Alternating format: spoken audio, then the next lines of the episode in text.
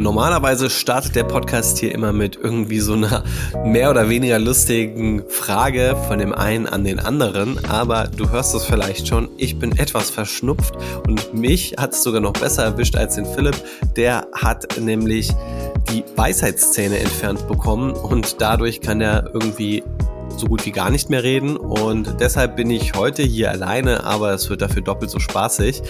Im Equisto Podcast wird vielleicht auch ein bisschen eine kürzere Folge, es wird aber genauso informativ sein, also einfach die, die guten Sprüche bleiben vielleicht ein bisschen weniger.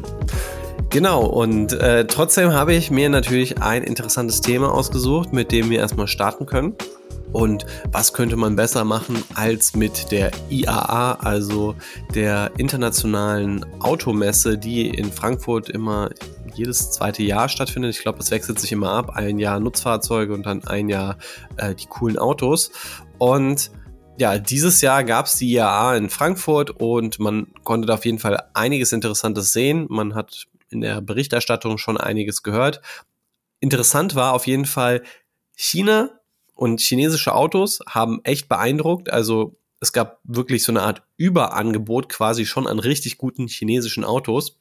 Ich kann auch auf jeden Fall mal empfehlen, den Avatar 12 sich mal anzugucken. Also wie der Film Avatar, aber das letzte A einfach weglassen.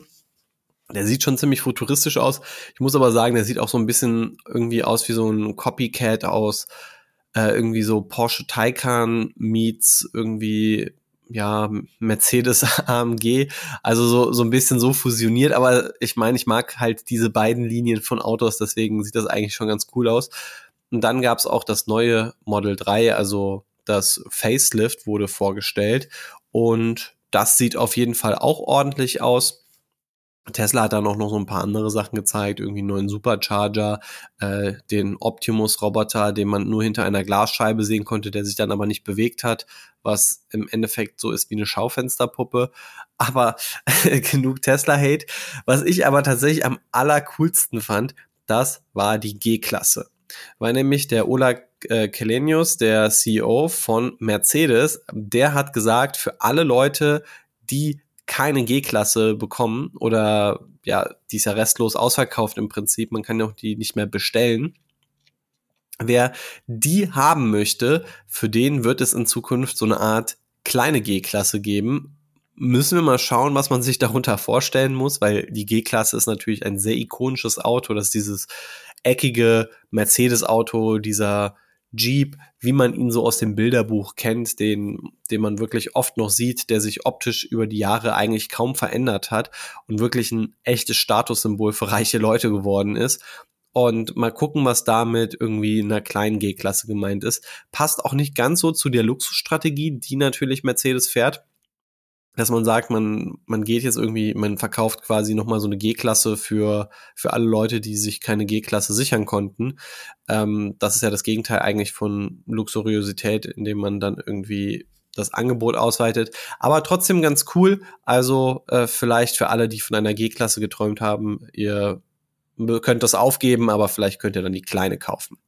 Und dann habe ich auch noch mal ein bisschen nachgeforscht, was auch ganz interessant ist, zumindest in den USA ist die G-Klasse sehr beliebt, ähm, aus einem bestimmten Grund, weil sie so schwer ist. Weil sie wohl über 6000 Pfund wiegt, wird sie steuerlich ziemlich krass bezuschusst, weil sie so eine Art, ja, wie als Nutzfahrzeug gilt oder so. Also dieses Auto ist einfach so verdammt schwer, dass es dann irgendwie Steuervorteile dafür gibt, was dann den Kauf von einer G-Klasse auch so attraktiv in den USA macht. Ja, äh, damit haben wir aber auch schon die, die lustigen Themen durch. Jetzt kommen wir natürlich zu den wichtigen News. Falls du noch nicht in die Show Notes reingeschaut hast oder bei Spotify kann man das ja inzwischen so kapitelweise sehen. Also, erstmal Walgreens. Die CEO ist gegangen, gegangen worden. Airbnb, da gibt es ein paar Einschränkungen in der Zukunft. Die Apple-Aktie ist gefallen, die Ölpreise sind gestiegen, es kommt der ARM-IPO und da werde ich auf jeden Fall sagen, was ich von dem IPO halte. Und zu guter Letzt rede ich noch ein wenig über Ahold Delhaize, einen der größten Einzelhändler der USA, eine europäische Aktie aber und ein ziemlich interessantes Unternehmen. Also sei auf jeden Fall gespannt und wir legen jetzt los. Ich schneuze mir nur einmal kurz die Nase. So, die Nase ist frei. Ich hoffe, ich klinge ein bisschen befreiter. Ja, Walgreens ist diese Woche um 12% alleine schon gefallen. Jetzt am Freitag müssen wir noch mal gucken. Ich schaue mal kurz intraday so ein bisschen rein, was passiert ist. Ähm, ja, heute gibt es so eine ganz kleine Aufwärtsgegenbewegung, aber 12% sind es jetzt quasi auf Wochensicht. Und was ist passiert? Ja, die Rosalind Brewer, das ist eine der wenigen schwarzen CEOs in den USA, die verlässt Walgreens nach zweieinhalb Jahren. Und das ist jetzt nicht so, dass sie gesagt hat, ich gehe jetzt ein Sabbatical machen oder sowas, ich verlasse jetzt Walgreens hier irgendwie nach einer erfolgreichen Zeit, sondern man kann in den Walgreens Aktienchart reinschauen. Wir haben auch schon öfter über Walgreens hier geredet, dass die CVS-Aktie irgendwie interessanter ist, weil einfach bei CVS das Geschäft runterläuft. Walgreens ist nämlich die zweitgrößte Apothekenkette der USA. CVS ist die größte.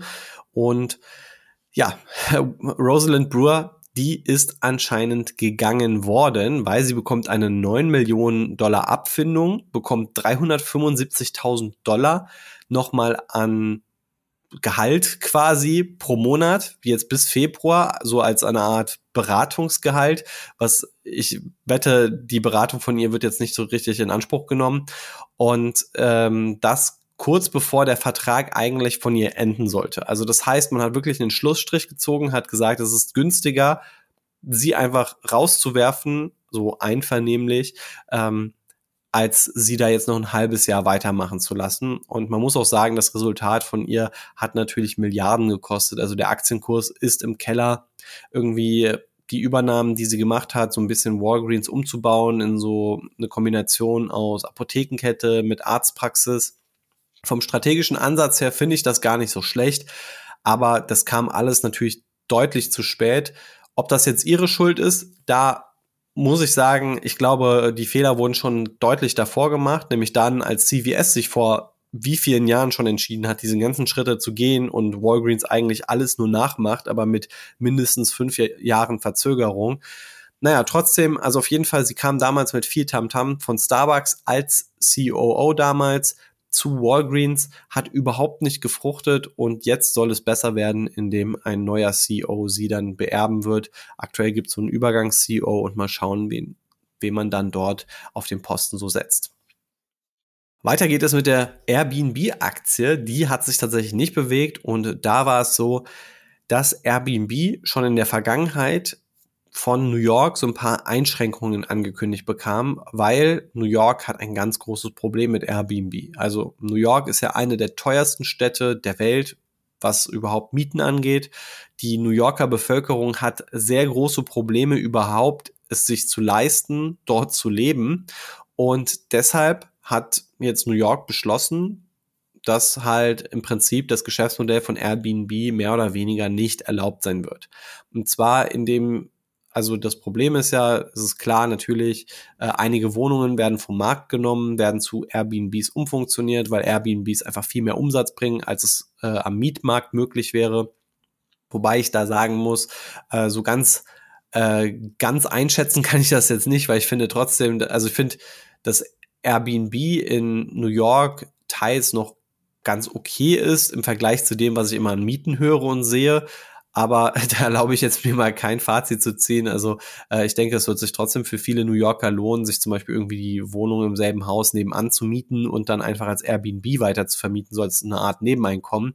Jedenfalls machen das anscheinend viel zu viele dort. Äh, es sind zu viele Wohnungen vom Markt entzogen worden und New York möchte dementsprechend dagegen vorgehen und erlaubt quasi nur noch dass man Airbnb macht, wenn man auch wirklich in der Wohnung selbst als Host noch wohnt und der Gast auch zu allen Räumen quasi in der Wohnung Zugang hat. Also es quasi nicht so eine Art ein Zimmer in einem Hotel äh, oder in, in einer Unterkunft ist, sondern wirklich quasi ich habe eine Art Mitbewohner. Und ja, das ist jetzt diese Woche durchgesetzt worden. Airbnb hatte da eigentlich vor Gericht noch versucht, dagegen vorzugehen. Jetzt äh, erstmal hat das nicht funktioniert. Tatsächlich hat sich die Aktie aber wirklich nicht bewegt. Ähm, man hat schon ein bisschen damit gerechnet, wahrscheinlich. Das ganze Geschäftsmodell von Airbnb ist ja in vielen Städten umstritten. Das wahrscheinlich spannendste oder interessanteste daran ist, dass Airbnb Städtesache ist. Also einzelne Städte müssen immer beschließen, wie Airbnb geregelt wird. Natürlich will man sich ja irgendwie auch nicht mit der Bevölkerung ja schlecht machen. So, also natürlich irgendwie viele Leute in der Bevölkerung haben ja auch ein Interesse daran, sich mit Airbnb was dazu zu verdienen. Äh, andererseits hat man hier so ein bisschen diese Situation von, die Hotelbranche leidet, äh, einige Mieter leiden, weil sie keine Wohnung finden oder die Preise steigen oder beides. Und gleichzeitig machen sich andere eben auf Kosten der Allgemeinheit so ein bisschen die Taschen voll. So ist eben die, die Anschuldigung interessante Sache. Für mich persönlich würde es jetzt nicht so viel am Investment Case ändern, weil ich bin immer noch der Überzeugung, dass es eben so, wie es jetzt auch aktuell ist, Städtesache ist, wie es entschieden wird. Airbnb hat auf jeden Fall bewiesen, dass sie ein profitables Geschäftsmodell haben. Airbnb schwenkt jetzt auch so ein bisschen dazu über, dass sie das mehr promoten, dass man in einem Zimmer in einer Unterkunft wohnt, statt eine ganze Unterkunft zu mieten. Der Vorteil davon ist, weil dadurch wird ja kein Wohnraum entzogen, dann wäre auch der ganze Case Airbnb nicht mehr ganz so, so in dem Sinne von Städten irgendwie so kritisch. Kann vielleicht sein, dass sie sich damit so ein bisschen aus der Schlinge winden können. Ich glaube es persönlich trotzdem nicht, dass es immer noch einzelne Städte geben wird, die da ein ganz großes Problem haben. Andererseits, die Städte verdienen ja auch tatsächlich dran. Also es ist ja nicht so, als ob die Städte irgendwie äh, kein finanzielles Interesse irgendwo an Airbnb hätten. Das macht es wirklich schwierig. Ja, es gibt also dieses wirklich Umfallsszenario, dass Airbnb vielleicht in großer Masse von einem ganzen Land oder so verboten wird. Aber ähm, ja, so langsam wie da die Mühlen malen, ähm, würde ich tatsächlich sagen, finde ich Airbnb trotzdem immer noch interessant. Gut, genug über Airbnb geredet. Kommen wir mal weiter zu Apple. Die sind tatsächlich auch sieben Prozent gefallen seit dieser News, nämlich China hat jetzt iPhones in bestimmten staatlichen Behörden einfach verboten oder hat es vor. Und es geht hier um bis zu 500.000 iPhones im Jahr, die dann nicht verkauft würden, weil man sie eben nicht für diese Behörden braucht. Und das hat dann tatsächlich Apples Marktwert irgendwie um 200 Milliarden gemindert. Die Frage ist immer, ja, reden wir jetzt nur über staatliche Behörden oder wie weit geht das dann? Also wir reden ja erstmal von bestimmten staatlichen Behörden, vielleicht sind es dann noch bestimmte Unternehmen, irgendwann die ganze Bevölkerung oder so. Das ist das große Risiko. Deshalb fällt eine Apple-Aktie eben so stark, weil am Anfang sind es nur kleine Gängelungen und dann irgendwann könnte es natürlich noch weitere Folgen haben. Die Frage ist eben, warum macht China das? An sich sind ja, würde ich sagen, iPhones sichere Geräte. Wahrscheinlich auch eher, um tatsächlich den USA zu zeigen, hey, wir können auch eure Sachen verbieten. Ähm, genauso wie natürlich chinesische Handys irgendwie bei uns überall auch verboten sind oder eingeschränkt werden, indem zum Beispiel Huawei jetzt auch keinen Zugang mehr zu Android hat und so weiter. Bleibt interessant. Ähm, ich würde auch sagen, dass das immer noch eine harmlose Sache ist. Natürlich auch hier, es gibt immer das große Risiko, dass wirklich was Schlimmes passiert. Aber ich denke trotzdem, als Apple-Aktionär sollte man sich nicht so viele Sorgen machen, dass die Apple-Aktie jetzt sieben Prozent gefallen ist aufgrund solcher News, finde ich dann doch etwas unspektakulär. So, dann kommen wir nochmal zu den Ölpreisen. Die sind inzwischen in Europa auf über 90 Dollar gestiegen. Das ist ein ziemlich hohes Niveau. Ich gucke jetzt mal gerade auch nach, wann wir das zuletzt gesehen hatten. Um hier zu sagen, ich gucke den immer bei finanzen.net nach. Also, der Ölpreis ist tatsächlich wieder so auf dem Niveau angekommen, wo er vor einem Jahr war. Wir hatten ja zwischendurch auch mal eine richtige Flaute erlebt, dann kam der Sommer. Durch den Sommer hat auch die Nachfrage nach Öl wieder zugenommen. Ähm, wahrscheinlich einfach, ja, sowas wie Wassertiefstände irgendwie in Flüssen, dass man da vielleicht nicht so gut Öl ausliefern konnte. Da bin ich nicht ganz so im Bilde. Jedenfalls äh, gab es dann so einen kleinen Ölboom wieder. Merkt man ja auch an den Tankstellen. Mich ärgert es zum Beispiel total, dass ich teilweise jetzt, hier in Leipzig sind die Dieselpreise auch sowieso noch etwas teurer. Äh, hier zahle ich je nachdem für einen Liter Diesel schon fast 1,90. Also bei teuren Tankstellen. Und ansonsten so, also unter 1,80 sehe ich gar nichts mehr. Äh, in anderen Teilen von Deutschland, ihr seid besser dran, auf jeden Fall. Aber Jetzt ist der Ölpreis diese Woche nochmal etwas zusätzlich gestiegen und zwar, weil Saudi-Arabien seine Kürzung verlängert hat, weil an sich. Natürlich, viele Staaten könnten eigentlich was dazu tun, dass der Ölpreis weiter sinkt, dass es vielleicht erschwinglicher wird zu tanken und so weiter. Aber Saudi-Arabien oder auch zum Beispiel Russland drosseln ihre Produktion. Und Saudi-Arabien hat das Ganze jetzt um drei, äh, drei Monate verlängert. Und jeder Monat wird dann geprüft, ob dann vielleicht das wieder gelockert wird, aber aktuell gibt es bis zum Jahresende dann mal eine Förderkürzung und das hat dann den Ölpreisen nicht ganz so gut geschmeckt. Also ähm, ja, wenn das Angebot eben klein bleibt, aber die Nachfrage vielleicht hoch ist oder sogar noch weiter steigt, was ja grundsätzlich auch zum Jahresende dann eher passieren sollte, dass die Nachfrage steigt, wenn man vielleicht etwas mehr heizen muss und so weiter, dann bedeutet das, dass der Ölpreis steigt. So, und wir kommen jetzt zu dem ARM IPO. Der wird noch diesen September wahrscheinlich stattfinden und da wurden jetzt Details gegeben. Es gibt nämlich jetzt ein Filing und da gehen so ein paar Sachen daraus hervor, äh, wie überhaupt die Zahlen von ARM aussehen, wie teuer der IPO gepreist werden soll, welche Bewertung und so weiter. Hier mal ein grob, äh, paar grobe Eckdaten. Also der ARM IPO soll stattfinden zu ungefähr 50 bis 54 Milliarden Dollar. Eine Aktie soll kosten zwischen 47 bis 51 Dollar und Softbank, die ARM besitzen, die wollen 9% an ARM an die Börse bringen. Interessanterweise, wir hatten ja auch schon mal in einer Folge davor darüber geredet, ist es so, dass Softbank mit nicht allen Anteilen an ARM sogar Gewinn macht, weil sie haben teilweise Anteile sogar zu 64 Milliarden Dollar Bewertung eingekauft.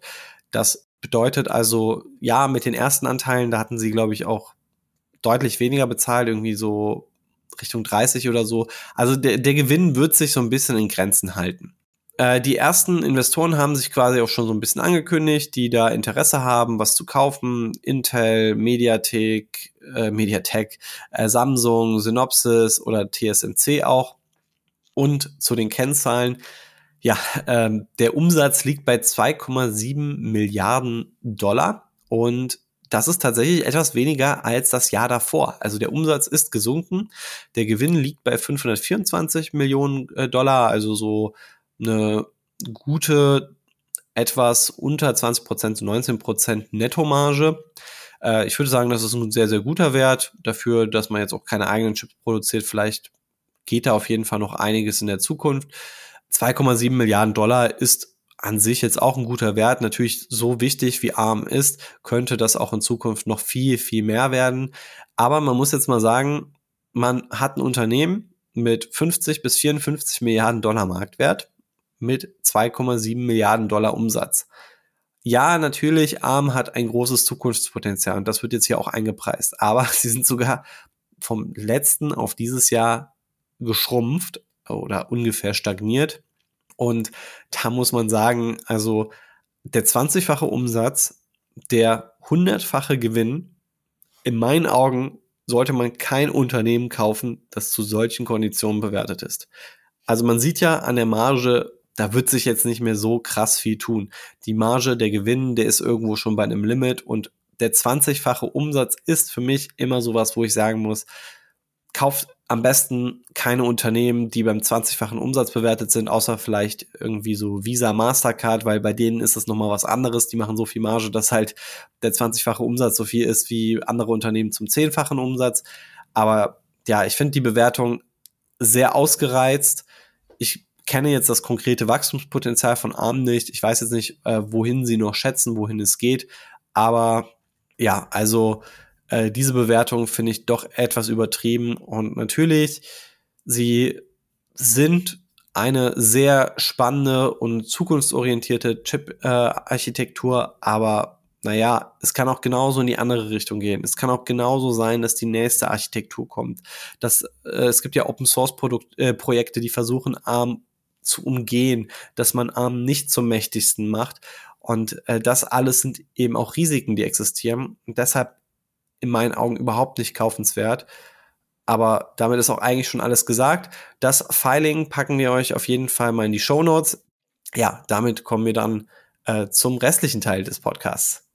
Earnings gibt es eigentlich jetzt nicht irgendwie was zu erzählen. Also es gab keine wirklich spannenden Quartalszahlen. Die spannendsten findest du dann im Newsletter. Wenn du dich jetzt noch rechtzeitig anmeldest, 12.30 Uhr wird er dann am Sonntag rausgehen. Kannst du gerne auch beim Cash-Kalender zum Beispiel nachschauen. Da beziehen wir das auch immer von den Daten her. Manchmal korrigieren wir da noch ein bisschen was, aber äh, oder geben noch mal ein extra Insight. Aber sonst findest du die Zahlen auch beim Cash-Kalender. Genau, und damit kommen wir jetzt zu der Ahold Delhaize Aktie.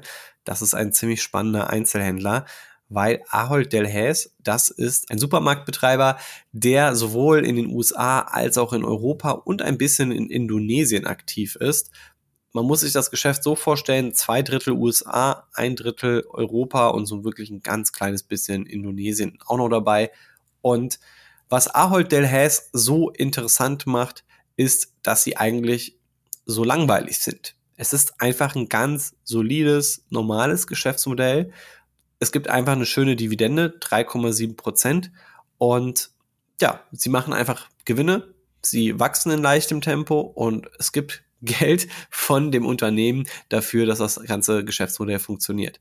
Natürlich steckt da noch ein bisschen mehr dahinter. Ahold Hess hat auch noch ein paar Online-Ambitionen, hat auch noch ein paar Sachen anders gemacht als zum Beispiel Kroger oder Albertsons, die jetzt fusionieren müssen, weil sonst haben sie in den USA keine Chance mehr gegen Walmart beispielsweise.